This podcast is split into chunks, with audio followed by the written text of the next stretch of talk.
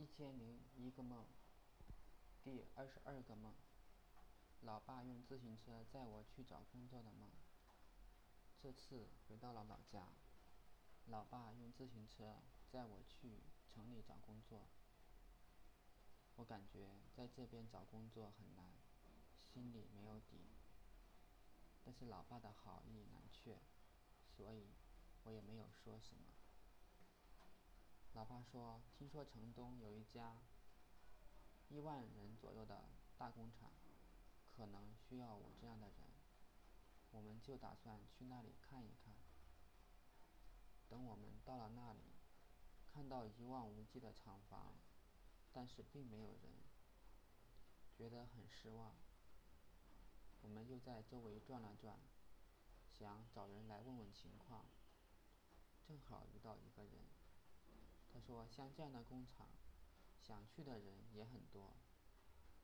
一万人的工厂，大概有五万人想去。”他答应帮帮我们问问，但是并没有让我们留下联系方式。于是老爸就说去其他地方看看，让我坐上自行车，他往前一用力，自行车脚撑就自动收起来并往前走。我心里觉得这种老式自行车的脚程很好用。走着走着，发现老爸和我都只穿了裤头出来。我心里奇怪，这样怎么去找工作？转念一想，找工作也没有那么快，也没多大关系。后来我跟老爸说：“这个自行车真好用，好像是我上初中时买的。”都二十多年了，还这么好用。当时买了，主要是方便我回家吃饭。学校的饭菜不好吃，我喜欢妈妈做的饭。而且学校都是睡在班里，有些人用桌子当床，有些人把桌子挪挪开打地铺。晚上七嘴八舌的，很吵很烦。说着说着，就走到一段上坡路。爸年纪大了，骑车有点吃力，我就悄无声息地下车，他没有发现，继续往前走。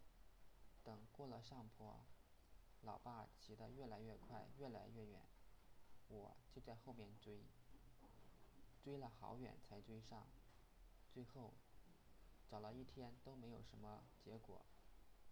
正好来到市场，很多人在那里吃饭、喝茶。我们又累又饿，我看到其中有个卖豆腐脑的小摊，就想去吃一碗。老爸说：“我们在这儿歇一会儿再回家吧。”我没说吃豆腐脑的事，因为老爸很仔细，舍不得花钱，我也不好意思开口。我们就在一个空着的桌子上坐了下来。等我们歇得差不多了，老爸说：“走。”回家吧，我就起身先走了。老爸就起身先走了，我也跟着起来走。走了没几步，那小贩说我们还没给钱。我说我们又没吃你的豆腐脑，只是在你摊位坐一坐，也要给钱吗？小贩一口咬定我们吃了他的豆腐脑。说着，他身后出来一个中年人。大概是他的帮手拦住我不让走，而我执意要走。我想今天遇到霸王摊了，不给钱不能走。我以前总是给钱退让，这次我决定不再退让，大不了跟他干一架，就算头破血流也不在乎。一味的退让，心里很不爽。但是，这时人群里面又出来几个男人，围住了我，这样让我陷入困境，一时进退为难。做这个梦的原因，也许是因为在深圳待久了，也明白在这样的大城市，我只是一个过客。二零一八年，房子的均价大概是五万。二零零八年均价两万，但是工资虽然也增长了，不过却远远没有房价涨得快。黄贝岭的二手房也要三百万起，我心里萌生了回家的念头。老家的房价虽然也涨了很多，但是还不至于买不起。但是心里又担心回家找不到工作，那么养活一家人就成了问题。关于自行车，小时候自行车是老家的通用交通工工具，老爸经常载我去城里，或是走亲访友，或是去种地。